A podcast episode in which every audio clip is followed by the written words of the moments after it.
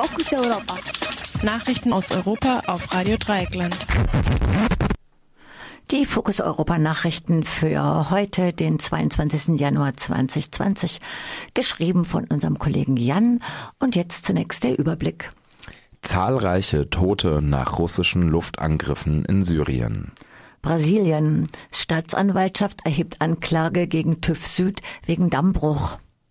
Mutmaßlicher Mörder von Walter Lübcke klebte Plakate für die AfD. Saudischer Prinz soll Handy von Amazon-Gründer gehackt haben. Neuer IS-Chef ist Bruder eines Repräsentanten einer von der Türkei unterstützten Partei. Und nun die Meldungen im Einzelnen. Zahlreiche Tote nach russischen Luftangriffen in Syrien.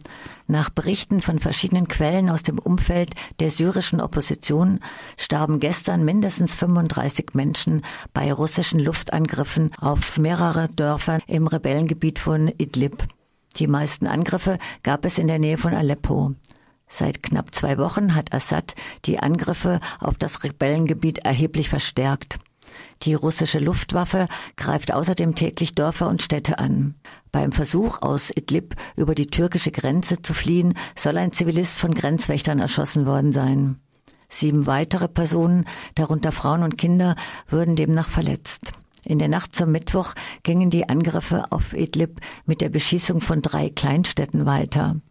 Die türkische Armee bzw. von ihr abhängige Milizen haben gestern fünf kurdische Dörfer in Syrien mit Artillerie beschossen. Über Tote und Verletzte ist nichts bekannt. In den letzten Tagen hatten auch kurdische Verbände Gebiete unter türkischer Besatzung angegriffen. Ein anderer Konflikt spielt sich derzeit im äußersten Südosten des Syriens nahe dem Länderdreieck Türkei-Syrien-Irak ab. Trotz Trumps angeblichem Abzug halten sich hier noch immer US-Soldaten auf. Sie blockierten gestern eine Straße und zwangen so einen russischen Konvoi zum Abdrehen. In dem Gebiet gibt es eine Reihe von Ölquellen, die die USA nicht der Kontrolle der Regierung in Damaskus überlassen wollen. Brasilien. Staatsanwaltschaft erhebt Anklage gegen TÜV Süd wegen Dammbruch. Wegen eines Dammbruchs bei Brumadinho hat die brasilianische Staatsanwaltschaft Anklage gegen den deutschen TÜV Süd und den brasilianischen Bergbaukonzern Vale erhoben. Gegen 16 Einzelpersonen wurden Mordanklagen erhoben. Am 25. Januar vergangenen Jahres war der Damm gebrochen. Die Schlammmassen töteten mindestens 256 Menschen. 14 weitere Personen werden noch vermisst. Wenige Monate vor dem Unfall hatte der TÜV Süd die Sicherheit des Dammes attestiert. Es gibt Hinweise darauf, dass es ein Gefälligkeitsgutachten war, weil der Auftraggeber Walle es so wollte. Mitarbeitern von TÜV Süd sollen Mängeln des Damms bekannt gewesen sein. Mutmaßlicher Mörder von Walter Lübcke klebte Plakate für die AfD. Nach einem Bericht des Norddeutschen Rundfunks hat der mutmaßliche Mörder des CDU-Politikers Walter Lübcke, Stefan Ernst, im hessischen Landtagswahlkampf Plakate für die AfD geklebt. Ernst war auch auf der Wahlparty der AfD und auf verschiedenen anderen Veranstaltungen der Partei. Informationen dazu erhielt die Polizei von mehreren AfD-Mitgliedern. Bisher bekannt war, dass Ernst im Jahr 2016 150 Euro an die AfD gespendet hat. Als Verwendungszweck gab Ernst laut Taz an, Wahlkampfspende 2016, Gott segne euch, Zitat Ende. Um diese Spende gab es einen Dementi-Hickhack.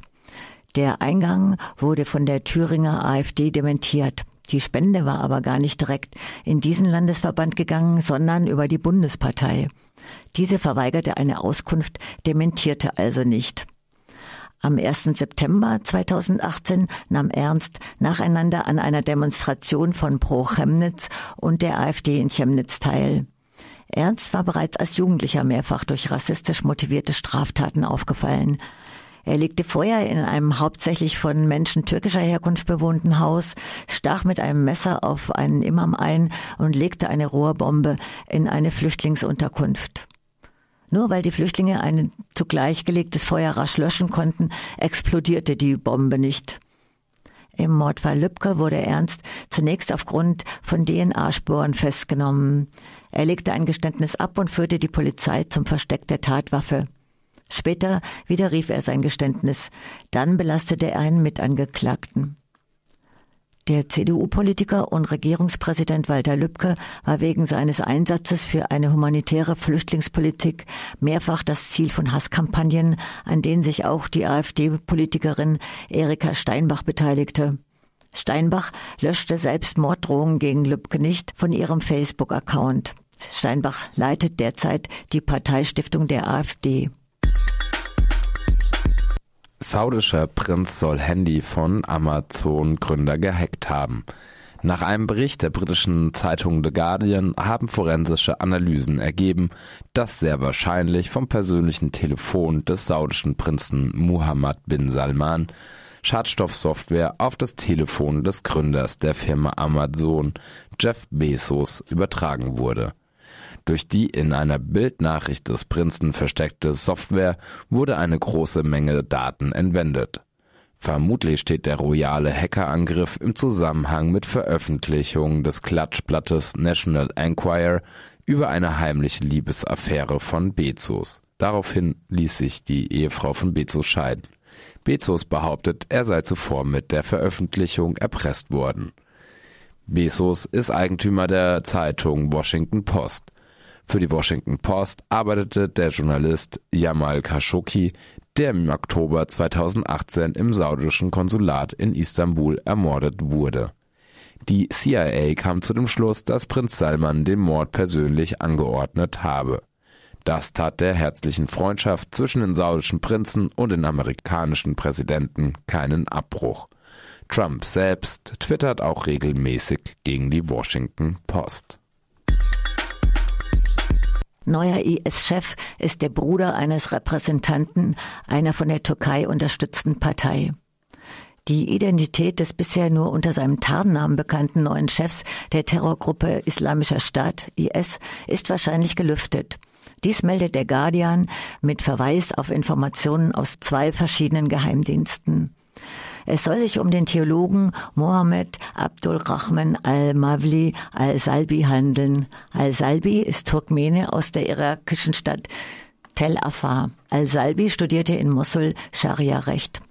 Als Theologe rechtfertigte er die Ermordung von jesidischen Männern und die Versklavung von Jesidinnen. Sein Bruder Abdel Salbi ist laut Guardian Repräsentant der irakischen Turkmenenfront in der Türkei. Die Turkmenenfront arbeitet seit ihrer Gründung 1995 eng mit der Türkei zusammen. Erdogan wurde in der Vergangenheit mehrfach beschuldigt, den IS heimlich zu unterstützen. Waffenlieferungen des türkischen Geheimdienstes an den IS sind belegt. Als Chef des IS ist al-Salbi der Nachfolger von Abu Bakr al-Baghdadi, der sich im Oktober in Syrien selbst tötete, um dem Zugriff eines Kommandotrupps der USA zu entgehen. Das waren die Fokus Europa Nachrichten für Mittwoch, den 22. Januar 2020, zusammengestellt von unserem Kollegen Jan.